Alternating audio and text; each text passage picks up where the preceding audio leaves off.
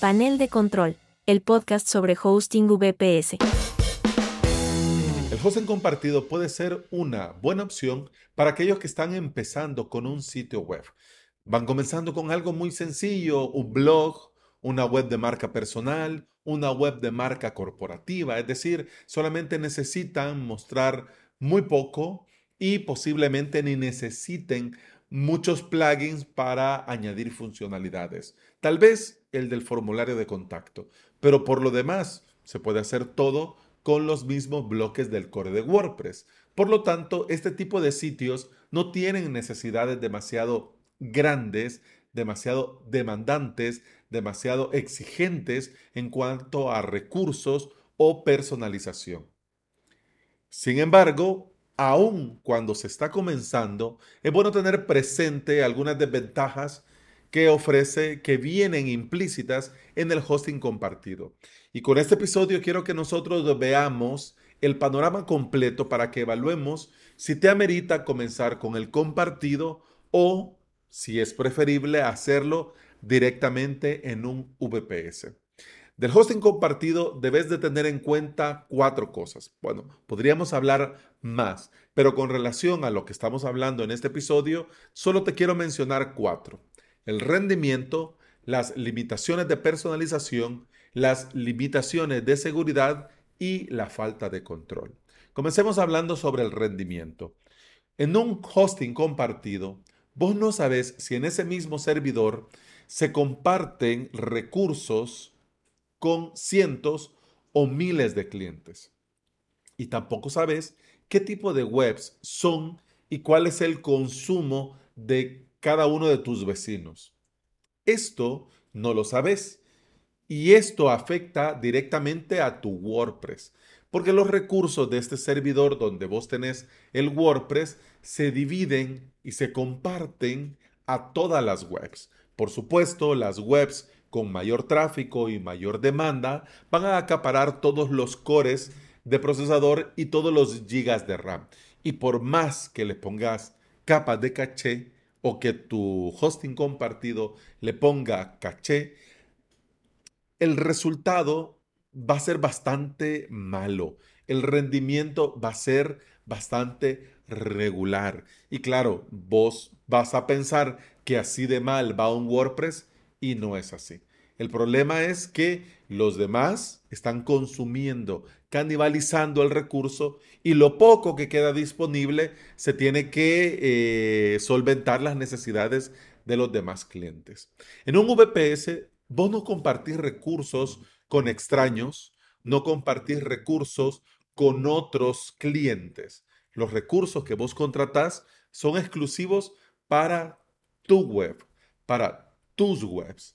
No vas a tener caídas y tampoco vas a tener bajas de rendimiento. Es decir, que vas a poder hacer copias de seguridad, vas a poder importar, exportar, vender, que tus usuarios puedan comentar, descargar, subir. Vas a poder trabajar con normalidad como debe de ser, porque claro, los recursos son exclusivamente para vos. Ahora hablemos de las limitaciones de la personalización. Con el hosting compartido nunca vas a llegar a tener el control del servidor. Esto puede parecer obvio, pero muchos se cuestionan el por qué no se les permite cierta libertad para poder personalizar su cuenta. Yo entiendo desde mi lado, digamos desde un perfil un poco más técnico, yo lo entiendo, pero puede ser que vos te lo hayas preguntado de que por qué no puedo hacer esto, por qué no me dejan hacer aquello. Y yo te voy a dar dos motivos, que mira que a mí no me corresponde eh, hablar en nombre de las empresas de hosting compartido, pero para que nos entendamos y para que sepas que muchas veces no lo hacen por maldad, te voy a compartir dos cosas. Lo primero, no te dan el control, no te dan la posibilidad de poder personalizar por seguridad. Y segundo motivo, no te dan la posibilidad de personalizar para que no puedas estropear algo. Ahora vamos a hacer un breve comentario al respecto. Es decir, Si ellos, las empresas de hosting compartido, le dieran a cada uno de sus usuarios ciertos privilegios de administración, sería un caos porque algunos lo utilizarían para el bien, pero otros clientes, por supuesto, lo usarían para el mal. Además, no olvidemos que algunos clientes son un poco despistados con esto del tema de la seguridad y reutilizan contraseñas, reutilizan correos electrónicos y una vez que te han hackeado y aparece tu correo y tu contraseña, claro, hay bots que van probando por todos lados a ver a dónde más pueden acceder. Entonces, imaginémonos en el caso de que uno de tus vecinos en tu hosting compartido, pues dan con su usuario contraseña, entran a su hosting y la empresa les permite a ustedes aplicar cierta personalización. Entonces, claro, tu vecino, que ni enterado, pero con sus datos logró entrar el cibercriminal y va a poder hacer mucho daño. Así que por cuestiones de seguridad entiendo que no te lo permitan. Y lo otro, por supuesto, es para no estropear nada. Cuando vamos comenzando, algunas veces leemos de aquí, leemos de allá, nos parece lógico y nosotros decimos, bueno, yo lo voy a poner, no pasa nada, pero posiblemente nosotros estemos copiando reglas en Jinx y lo estamos poniendo en Lightspeed, por ejemplo. Entonces ya luego vienen los problemas. Y mira, antes me funcionaba y ahora ya no. Entonces yo entiendo que por seguridad y por el hecho de mantener, digamos, en los sistemas funcionando y que el usuario no puede estropear nada, yo entiendo que las empresas de hosting compartido no te den el poder y la posibilidad de personalizar lo que necesitas. Si vos necesitas el acceso a la configuración completa de tu servidor y poder personalizar según tus necesidades particulares, sin lugar a dudas, lo que vos necesitas es tu propio VPS. Ahora hablemos de las limitaciones de seguridad. Al utilizar el hosting compartido, además de todo lo que ya hemos hablado, tenés un gran problema de seguridad y esto se habla muy poco, pero está ahí. Al compartir el servidor, tu web está en riesgo y puede verse comprometida por la falta de seguridad de otros sitios que comparten recursos y software dentro del servidor. Así como el ejemplo que te comentaba hace un momento, pues exactamente puede ser el mismo ejemplo. Tu vecino o tus vecinos no actualizan el WordPress, no actualizan el core, no actualizan el plugin, no actualizan los temas, eh, no utilizan contraseñas seguras, no utilizan segundo factor de autenticación, no protegen el WP-admin, etcétera, etcétera, etcétera. ¡Pum! Hackeados. Entonces, para bien o para mal, el que hayan hackeado a tu vecino, a tus vecinos, va a afectar directamente y va a poner en riesgo tu sitio web. Vos podés tener todo al día y cumplir con todas las buenas prácticas de seguridad, pero no podemos nosotros asegurar en un hosting compartido que tus vecinos hagan lo mismo. Cuando tenés tu propio servidor VPS, no hay nadie poniendo en riesgo tu WordPress.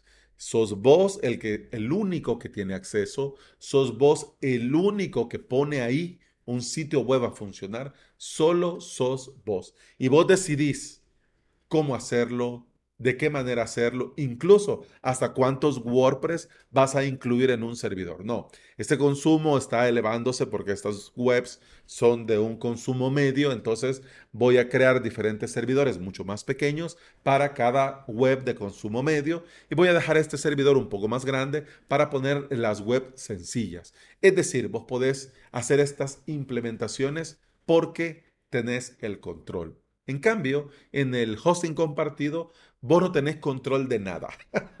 de nada. Todo depende del proveedor y de la implementación que el proveedor haga.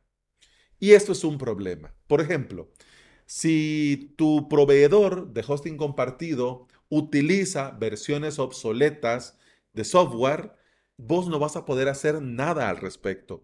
Y por ejemplo, vos le pedís a tu proveedor de hosting compartido. Miren, señores, yo he escuchado en el podcast tal, he visto en este contenido, he leído, me he documentado y pues lo recomendable para producción es la versión de PHP 8.1, aunque ya salió la 8.2, pero quedémonos de momento que la recomendable para producción es la 8.1. Miren, yo sigo en 7.4. ¿Podría ustedes habilitarme?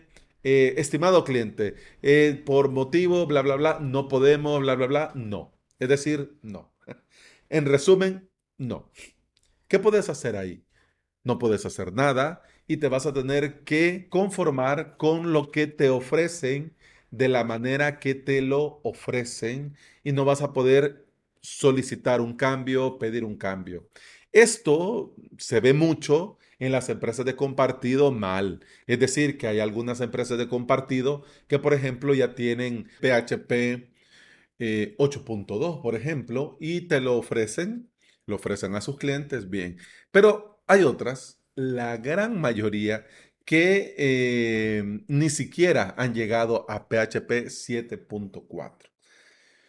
Bueno, para ir cerrando este episodio, el hosting compartido puede ser una muy buena opción para los que necesitan algo sencillo, muy, muy sencillo, pero muy sencillo. Para el que necesita rendimiento, seguridad, control total para poder personalizar y por supuesto aprovechar los recursos sí o sí necesita un VPS.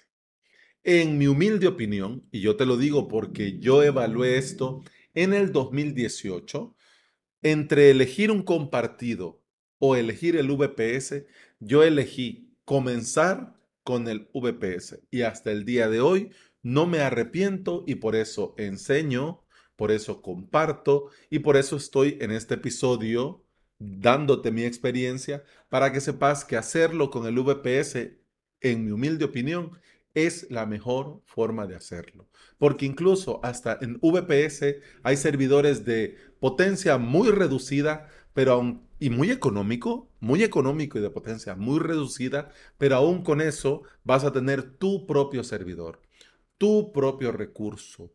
Vas a mantener tu web segura, lejos de vecinos problemáticos. Vas a tener el control para poder personalizar el software y todos los componentes de tu hosting VPS. Y por supuesto vas a tener un recurso y vas a tener un rendimiento superior a cualquier hosting compartido. Y bueno, hemos llegado al final de este episodio. Muchas gracias por estar aquí. Muchas gracias por escuchar. Te recuerdo que puedes escuchar más de este podcast en todas las aplicaciones de podcasting. Por supuesto, Apple Podcast, Spotify e iBox. Si andas por ahí y me dejas un comentario, una valoración, yo te voy a estar eternamente agradecido porque todo eso ayuda a que este podcast llegue a más interesados en aprender y trabajar con su propio hosting VPS desde San Salvador, El Salvador. Te mando un fuerte abrazo a la distancia. Continuamos en el siguiente episodio. Hasta entonces, salud.